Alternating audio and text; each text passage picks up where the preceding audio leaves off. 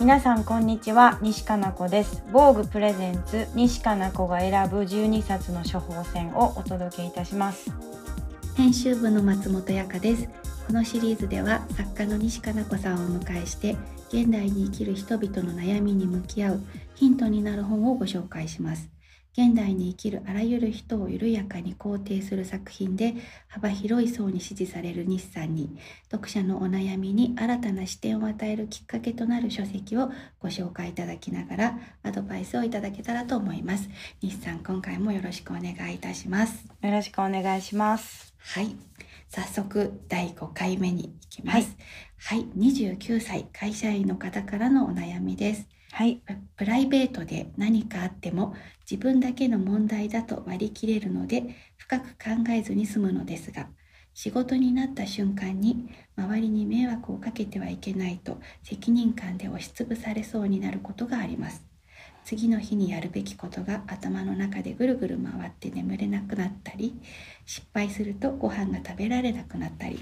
もう少し気を楽にして仕事と付き合っていかないと長続きしないのではと悩むことがあります。どうしたらうまく考え方を変えられるでしょうか？うん。はい。もうまずこの方に言いたいけどもう、はい。本当に偉い。もう十分頑張ってます、うん、もう十分十分十分頑張ってる、うん、本当に思います。特にねこのこの時期に。はい。それは本当に言いたいです。あなたは本当に偉いし十分頑張ってるっていうことを偉そうですけど言いたいのと、うん、あとうん。仕事に関してなんですけど、はい、絶対に悲しい悲しいことでもない。代わりはいるしね、うんうん、なんとかなると思うんですよね。これってすごく何て言ったらいいんだろう。うんプライベートでまず自分だけの問題やと割り切れるっておっしゃってるってことを考えると仕事は自分だけの問題じゃないから割り切れないっていうことですよねきっと。うんうんうん、あそうですね他人が関わってくる。関わってくる。でも、うんでそれそれを多分すごくこの方は真面目で誠実な方だから迷惑をかけたくないっていうことで自分だけの問題じゃないってしてるけど、これは違う意味で私自分だけの問題じゃないと思うんです。これはもうチームなやから仕事って。ほんまにそうなんです。自分だけの問題じゃなくて、もしあなたが失敗しても、それは本当にあなただけの失敗じゃなくて、チームの失敗であって、だからって何て言うの？連帯責任とか私のせいでとかじゃなくて、あなたがここまでプレッシャーに感じるってことは、その仕事の体制に何か問題があるんやと思うんですよね。で、それは、しかもあなただけのチームだけのとか、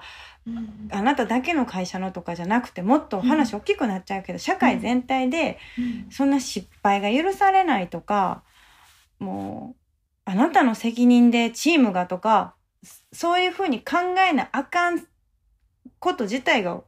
おかしいと思うんですよ。とにかく少しでもしんどかったら相談できたりなんかヘルプを頼めるようなチームにすることが大切ででしかもそれはあなたが上げるべき声じゃなくてもしかしたらあなたの上司が上げるべきかもしれないし会社全体で社会全体で私も含めて考えなあかんことちゃうんかなってだからすごくこれは今からご紹介する小説あ本ともこうかぶるもちろんかぶる話なんですけど、はい、あのあなたはたった一人のあなたでもあるけど、うん、同時に取り替え可能なあなたでもあって、あなたはあなたをもちろん大切にすることが一番大切やしそれって同時に取り替え可能なあなた以外の人も大切にすることなんやろうなって思うんですね。で小説は松田青子さんの「スタッキング可能」という小説が私は大好きで、はい、これは本当にスタッキングこう重ねていくことが可能な人間の話ではあるんだけど、悲しくはなくて、すごい変な言い方やけど誰にでもなれるスタッキング可能代替可能代わりのいるたった一人の私たちっていう話やと思うんですよね。でそこから派生して思い出したのが福岡伸一さんの生物と無生物の間っていう本なんですけど、はい。はい、私たちは日々すごくミクロのレベルで分子をこう交換し合ってる。しかも人間だけじゃなくて、あらゆるものと交換し合って、で数ヶ月後には自分を構成したものが丸ごと変わるらしいんですよね、こうこう交換し続けて、なんかそれってすげえ気の遠くなる話だけど 気が楽になるというかなんかすごい変なこれがこの方の悩みにお答えできるかわかんないんだけど、私すごく自分大好きで自分の小説売れたいって思うんやけど、うん、当たり前やけど私の小説だけ売れる世界なんか絶対住みたくなくて、あらゆる人が、うん、あらゆる人が売れる、あらゆる人の本が読める本屋さんにいたいし、うん、その中の一人であることがすごく大切なんですよ。一人勝ちしたいって、その私の心が美しいから思えないんじゃなくて、自分のことを大切やと思うからこそ一人勝ちしたないというか、うん、いろんな人の本があって、うん、いろんな人がいてくれるから私は自分の好きな小説を自分の思う存分書けるんですよね。うんうん、自分が何かを代表してしまうとああらゆることを書かないとって思ってプレッシャーになっちゃう。はいはい、本当このあの相談してくださってる方と同じででも自分だけじゃないんやって、うん、やっぱ思うことってすごく大切やし、彼女は本当悪くなくて、彼女の周りの人が、いい意味であなたは一人だけじゃないっていうことを伝えられる、伝え合えるチーム、社会であったらいいなって思います。なので、だから逆ももちろんそうで、うん、彼女がチームのメンバーの誰かが失敗あった時に、あなたのせいでと思うことはおかしい。あ、そっか。じゃあどうしよっかって、たった一人のその人が楽になるように、代替可能な私たちがいかに流動的に役割分担できるかっていうような社会になったらいいなってすごいこのお悩みをお聞きして思いました。ね。彼女だけのせいじゃないよ。なるほど。うん。か取り替え可能っていうことがなんなんかこう一見というか最初に耳にくると、うん、なんかこうちょっとネガティブっていうかあ悲しくなっちゃうよねなんか取り替え可能なのかよって思ってしまうけれど 逆になんかそこにすごく救いがあるというか、うん、なんか取り替え可能っていうこと